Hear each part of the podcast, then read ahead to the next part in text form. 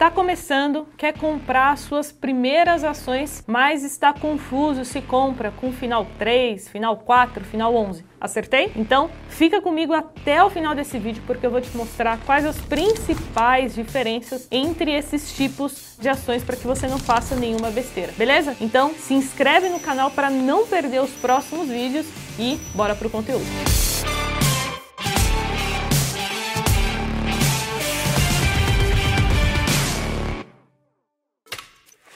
E antes, recado rápido. Se você quiser tirar dúvidas diretamente comigo, eu abro caixinha de perguntas toda semana. É só me seguir lá no Instagram, carol.jovens. E se você quiser estudar com jovens na bolsa, no próximo mês a gente vai abrir as inscrições para a nossa próxima turma do curso Investindo do Zero. Então faça o seu cadastro no link aqui embaixo se você quiser ser notificado, beleza? E agora vamos para o conteúdo. Então, quais são os tipos de ações. Nós temos as ações ordinárias, preferenciais e as units. Então vamos começar aqui com as ações ordinárias. E como funcionam as ações ordinárias? Primeira coisa que você tem que entender é que elas são negociadas na bolsa de valores através de um ticker. E esse ticker, ele é composto por quatro letras e um número. No caso das ações ordinárias, vou dar um exemplo aqui.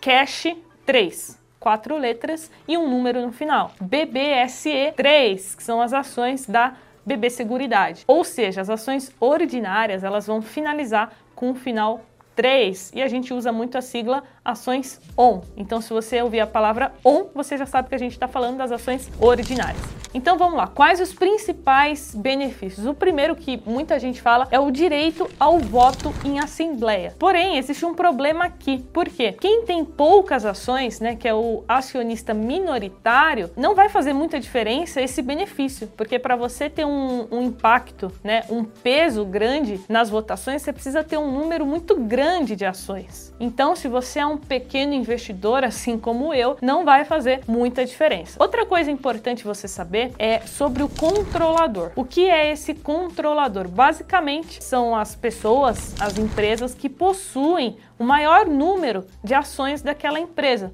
Então, algumas empresas têm apenas um grande controlador, tem outras empresas que têm dois, três grandes controladores, e é extremamente importante que você saiba, antes de investir em qualquer empresa, quem são os controladores. Outra coisa importantíssima você saber é a questão do tag along, que está diretamente envolvida com o controlador, que basicamente é uma proteção ao pequeno investidor. E como que funciona o tag along? Se você tiver ações on, ou seja, ordinárias, você tem o direito a receber no mínimo 80% do valor da cotação de mercado e esse valor ele pode variar de 80% a 100%. E importante dizer que isso é uma lei, tá? Então é no mínimo 80%. E para ficar bem claro aqui para vocês, eu separei o tag along da empresa Cash 3, que é a Melius. Então eu estou aqui no site da Status Invest e você consegue encontrar essa informação de diversas empresas através desse site. Então aqui embaixo você consegue ver tag along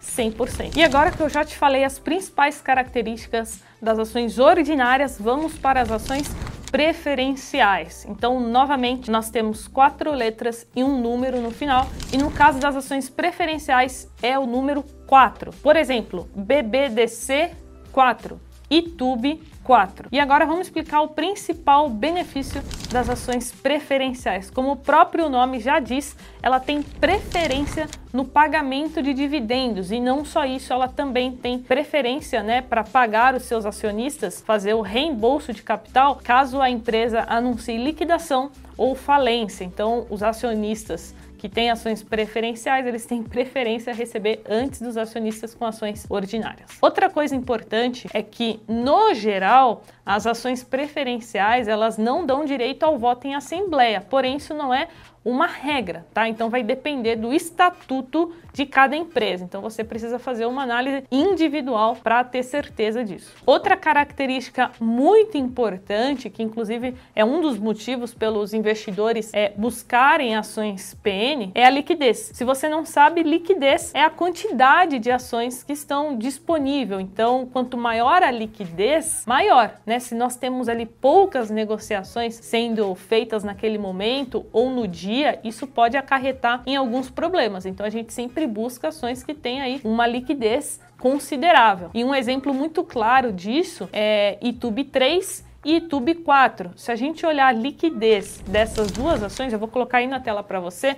você vai ver que a YouTube 4 ela tem uma liquidez muito maior do que YouTube 3. Ah, Carol, então eu não devo comprar YouTube 3? Não necessariamente, porque pensa comigo, se você busca mais a estratégia de um holder, né, que ele vai todo mês comprar ações e não pretende ficar girando, comprando e vendendo, ele não precisa de uma liquidez tão grande assim. Então pode sim fazer sentido você ter YouTube 3 na carteira. E agora vamos falar do nosso terceiro tipo, não tão conhecido, mas que é importante você conhecer, que são as units. E se você assistiu até aqui, deixa o like no vídeo aí, me ajuda a levar a educação financeira conteúdo que agrega de verdade na vida das pessoas, beleza? E agora vamos lá. Qual a principal característica das units? Elas também possuem quatro letras, porém o final é 11. Então, por exemplo, BPAC 11, que são as ações do BTG, BID 11, que são as ações do Banco Inter. E como ela funciona? Basicamente, a gente fala que as units,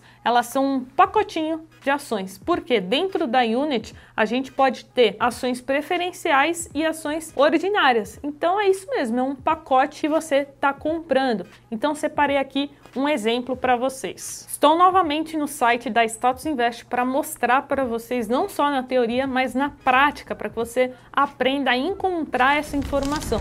Então nós temos aqui embaixo que BPAC 11 a ação unit, ela é composta por uma ação ordinária mais duas ações preferenciais. E agora você deve estar se perguntando, mas por qual motivo as empresas fazem isso? Geralmente, grande parte das vezes é quando as empresas elas querem mais liquidez nas ações PN e nas ações ONs. Então elas tendem a fazer as units. Só que em contrapartida, as ações PN e ON, elas tendem a ter uma liquidez mais baixa, né? Elas vão sendo negociadas cada vez menos. Um exemplo prático disso foi Banco Inter, né? Antigamente ele tinha somente ações de BID 3 e BID 4 e depois anunciou que teria BID 11 e muitos acionistas migraram porque sabiam que a liquidez da BID 11 no longo prazo ia aumentar muito e de BID 3 e BID 4 iria cair. Então agora você já está pronto para comprar aí as suas primeiras ações. Analise sempre de forma individual todas essas características